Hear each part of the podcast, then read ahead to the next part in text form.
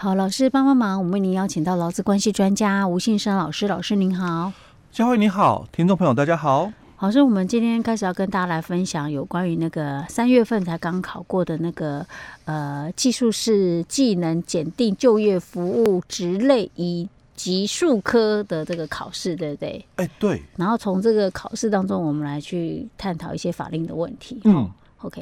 而且哦，我这边也要顺带就是、啊、呃推广一下了啊，因为。我们县府这里哦，他一直在鼓励我们的这个青年朋友哦，考试哦，考这个考，考取证照哦，县府有补助哦。如果是考上这个甲级的这个技术士的话哦，这个补助是六千块。哦啊，如果考上是乙级的这个技术士的话哦哦，那补助就三千块。要考上才有当然考上才有了，奖励嘛。哦啊，会不会很难考啊？其实还好，因为像我们这个呃就业服务乙级的这个技术士的一个考照哦，其实他在去年。以前呐、啊，嗯，他的录取率哦，大概真的不到十趴，嗯，哦，大概就差不多啦，十个人大概一个录取哦。但是我们去年哦，一百零九年哦，整体哦，就三次平均下来，整体的录取率哦，大概高达二十六趴左右，大概平均哦，四个就录取一个。哦，哦，那因为去年当然这个考试有一次是刚好遇到，就是说这个。出错题目哦、uh 所以数科的这个考试就有一个是十分送分送分哦，uh. 所以录取率哦那一次哦提高，大概三十几趴、uh. 哦，三十趴左右哦。Uh. 但但是其他两次哦也大概都是在二十五趴左右。是，哎、老师这个应该都有类似题库什么之类的吧？哎，对对哈。这个都有类似题库，啊，题库的话，再重复出的机会高不高？哎、欸，其实真的蛮高。哦，所以其实如果说你要是有一些基本概念，然后去翻翻题库，或许有机会。哎、欸，对，大概。那、啊、这个考试有没有限制年龄呢？哎、欸，没有限制，但是刚刚补助有限制。哦，补助有年龄限制啊、哦？七、欸、年。我在想说，等我退休了再来去考。好吧，再补助三千块、六千块而已，嗯嗯，算了。啊，青年朋友可以把握机会。对，那青年的话是几岁？应该讲四十岁，四十岁以下哈。对，好吧。好了，所以我们赶快来进入我们的主题啊。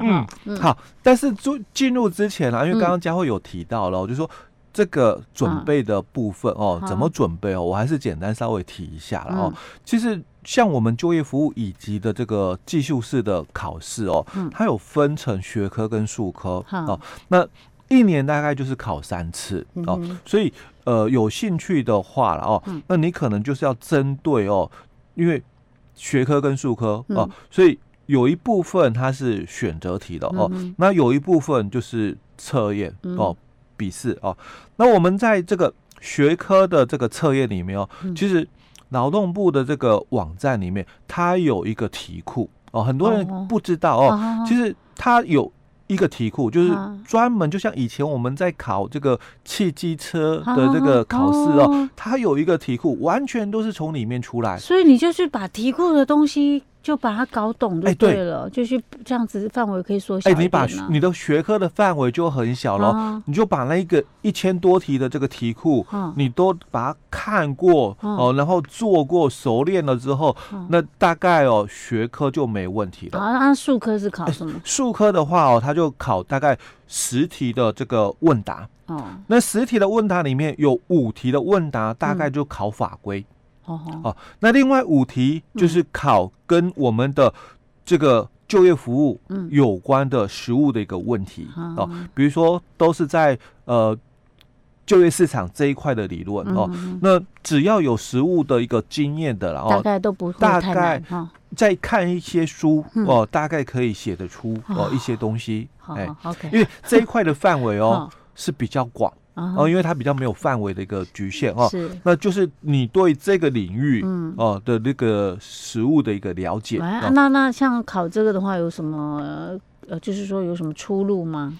呃，目前来讲，好像好多都需要那个证照，欸、对不对？对，现在很多都需要证照的哦。啊、那其实，在这一块的领域里面哦，嗯、最需要的证照就是可能你是我们就业服务站的从业人员，嗯、是哦。那或者是你是我们人力证那个中介公司、嗯、哦，你你可能就。做那个外劳引进的哦，那种人力中介公司哦，那他们也需要这样相关的一个证照。那或者是你在事业单位，你可能是人资部门的哦，那这个是我们唯一一张哦人资的专业证照。哦哦，所以你如果要认为就是。就是让人家认定嘛，你是具备专业的哦，那这个是唯一的一张哦，专业的一个认定证照。所以是如果是人资专门走人资这一条路的，最好是去考一张。哎，对哦，就是代表说你的专业度有哦。嗯，好，那基本上哦，他就把五题的这个。范围是在考法规，哦。那另外五题就我刚刚讲就业市场的一些理论的部分了。所以老师，我们要分享的都是数科的部分，对不对？因为选择题没有什么好分享的。欸、没错。哦，而且你在测验那个学科的部分哦，基本上现在也有一些的题目哦，嗯、会跑到我们的这个数科领域来。哦。哦，因为现在的这个去年开始了哦，嗯、就是。术科的考试有比较趋于生活化一点哦，实务性一点哦，不像以前就是你要背很多的法条，然后写的就一大堆。现在比较简单的一个问答的一个考试方式，比较去实用性啊。哎，对对？对，嗯，好，那我们接下来开始来看的吗？嗯，好，那我们先看一下哦，就前面五题大概都是在法规题的部分哦，所以他在第一题里面他就问到了，因为我们是考就业服务哦。所以基本上两个法规类一定跑不掉的，嗯、一个就是有关就业服务法，嗯，那另外一个就是有关就业保险法哦，哦。这两个法案的内容、嗯、哦，就是说就业服务法、就业服务法施行细则或者一些相关办法，嗯、或者就业保险法呃施行细则或者是一些实施办法、嗯、哦。那这两个领域你可能要看的比较广一点、嗯、哦。那第一题他就先讲了哦，依照这个就业服务法的第五十一条第一项的一个规定哦，那雇主如果聘雇同条文各款规定的外国人从事工作，得不受工作类别、工作年限、定期检查、期满出国等规定限制哦，并免依第五十五条的规定哦缴纳。这个就业安定费哦，那他就叫你回答下列问题了。他讲这么多还没有出到题目。对，现在都考的比较生活化哦，所以他先跟你讲法条这个部分了，然后又跟你讲说哦，那在五十一条里面，它有很多的一个条件哦，那这些条件里面哦，那他就问了哦，那就业服务法五十一条里面所规定的哦，外国的有哪四类？哦。哦，那这个大概就比较你要去背的，哎，这就比较清楚要背了哦。所以他就提到说，第一个可能就是获准居留的难民哦。那再来第二个哦，我先保留哦。那因为第二个其实就跟下面这个小分题里面哦一样哦，因为他讲到了其中哪一类外国人哦，不得依同条文第二项的规定哦，那自行哦向我们中央主管机关来申请许可。哦，所以这两个其实是相同的，哎，对对对，哦，那接着他就第二个哦，就等一下会谈，那我们先谈第三类的哦，第三类就是经过获准哦，那与其在中华民国境内设有户籍的直系血亲共同生活着哦，那这是第三种类型的人哦，那第四种类型就是经过取得永久居留的哦，那我们再来谈就是其实。